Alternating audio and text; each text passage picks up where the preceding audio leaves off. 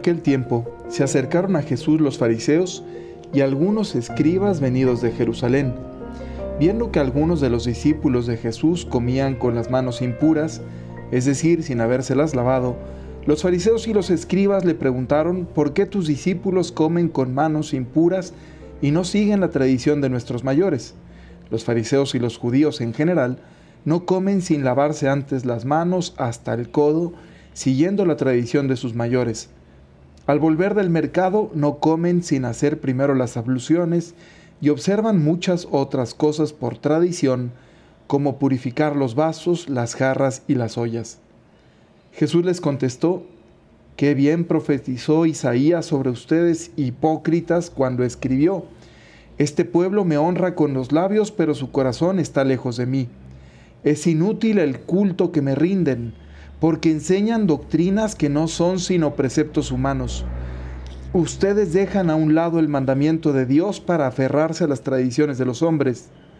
Después añadió, de veras son ustedes muy hábiles para violar el mandamiento de Dios y conservar su tradición, porque Moisés dijo, honra a tu padre y a tu madre, el que maldiga a su padre o a su madre morirá. Pero ustedes dicen, si uno dice a su padre o a su madre, todo aquello con que yo te podía ayudar es corbán, es decir, ofrenda para el templo, ya no puede hacer nada por su padre o su madre. Así anulan la palabra de Dios con esa tradición que se han transmitido y hacen muchas cosas semejantes a esta. Qué fuerte es escuchar a Cristo decir hipócritas. ¿Y cuántos de nosotros no nos hemos sentido a veces hipócritas? Pero creo que nos hemos sentido hipócritas por la hipocresía equivocada. es decir, eh, a veces pasa, ¿no? Que, justo cuando cometemos un pecado eh, nos da vergüenza y decimos, no, es que, ¿cómo voy a rezar yo después de que he cometido este pecado? Me siento un hipócrita rezando después de haber hecho tal o cual cosa. No, no, no, yo no puedo ser un hipócrita y por lo tanto ya no voy a rezar, ¿no? Porque estoy en pecado. Y no va por ahí la hipocresía que el Señor nos reclama. Porque en realidad cuando yo cometo un pecado y voy y rezo, lo que estoy haciendo es ser coherente, ser eh, sincero, aterrizar. Es decir, cuando yo cometo un pecado, lo que tendría que hacer es ir y buscar al Padre de la Misericordia, ir y buscar a Dios, acercarme con Él. Oye, mira, yo solo no puedo, mira qué débil soy, ayúdame por favor. Me volví a equivocar, sácame de aquí, me si alguno habla inglés. Entonces, pedirle al Señor ayuda. Eso es lo normal cuando peco. Así que si cometiste un pecado, en lugar de quedarte afuera de la iglesia, sentirte alejado, no sé qué, nada, mangos, métete a la iglesia, acércate al Señor, busca la reconciliación con Él, porque Cristo no vino por los justos, sino por los pecadores, no viene el médico por los sanos, sino por los enfermos. Cristo viene a nosotros precisamente para rescatarnos de lo que merecemos y necesitamos ser rescatados. ¿Cuál es la hipocresía verdadera? Es esta otra de la que el Señor habla aquí esta hipocresía de supuestamente hacer cosas por Dios cuando en realidad las estamos haciendo por nosotros mismos. Esa es la hipocresía que le cala al Señor, porque usamos un supuesto amor a Él para hacer una cosa que en realidad es algo que nos conviene. Y yo creo que aquí a todos nos puede pasar. O sea, resulta que cuando vives en el seminario, a veces pasa que hay, no sé, hay labores, por ejemplo, que hay que hacer en la casa, ¿no? Hay que lavar los platos, hay que limpiar los pisos, hay que eh, arreglar el jardín, lo que sea.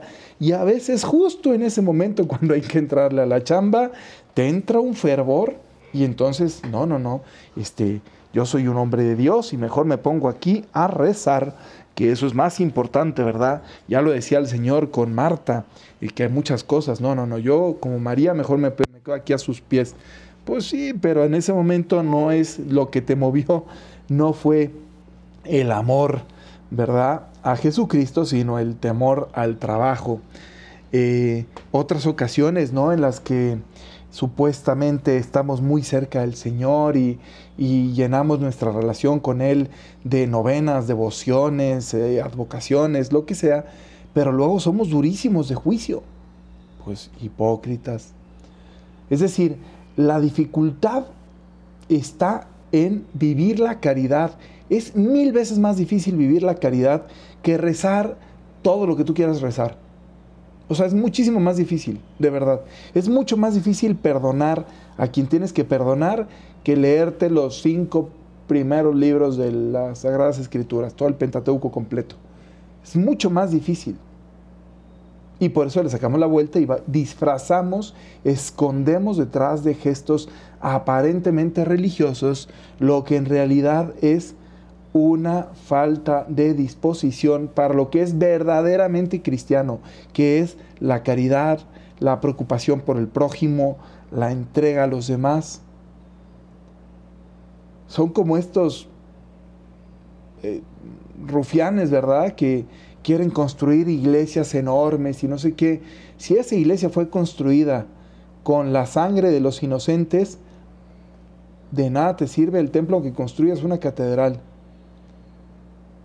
si eh, una obra aparentemente buena tiene en sus cimientos el sufrimiento de un montón de personas injustamente tratadas, de nada te sirve. Qué fuerte, ¿no? Pero es así. O sea, Cristo en eso sí es bien realista. Lo único verdaderamente cristiano es ser cristiano.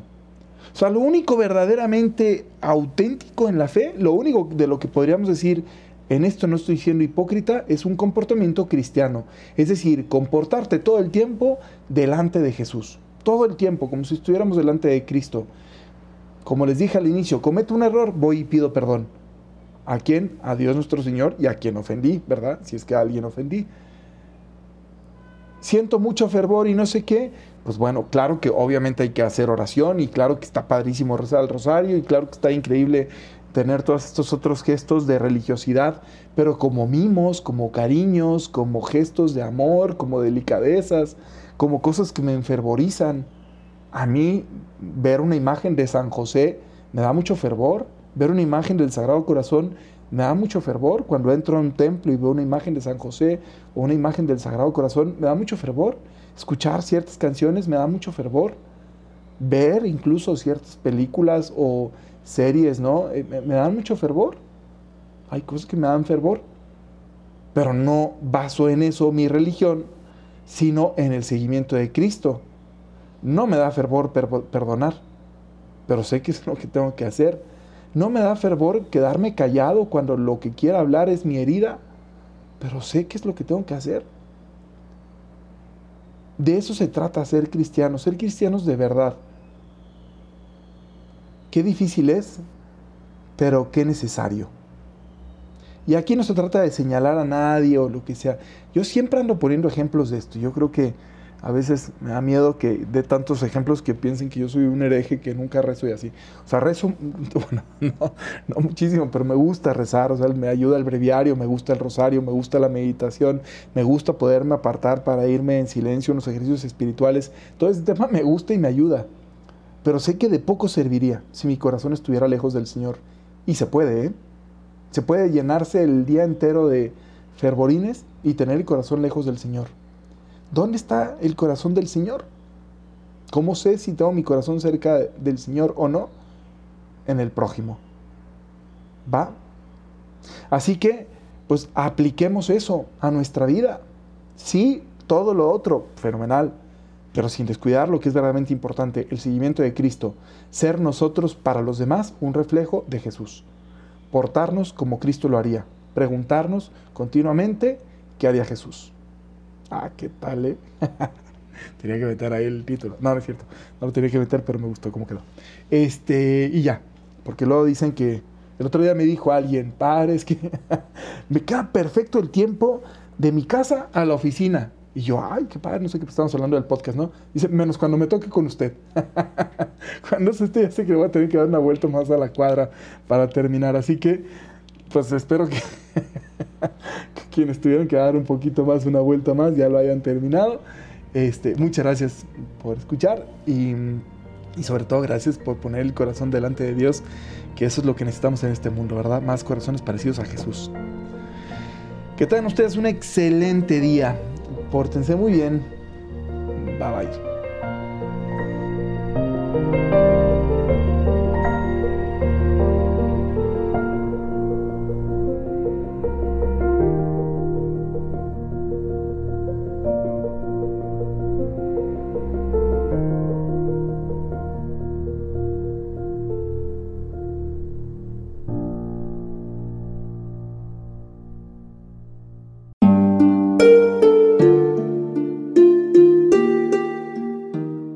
Hola, ¿qué tal?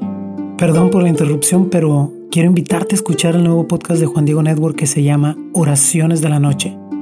Ahí te voy a acompañar antes de dormir, así que no tienes excusa para no escucharlo. ¿Y qué vamos a hacer? Pues yo te voy a ir guiando para que te relajes, te prepares para dormir y haremos una oración juntos. ¿Qué te parece? ¿Nos vemos pronto entonces? Escúchalo en tu plataforma favorita. Solo sigue el link en los show notes de este episodio. Oraciones de la noche. No lo olvides, ¿eh? Nos vemos pronto.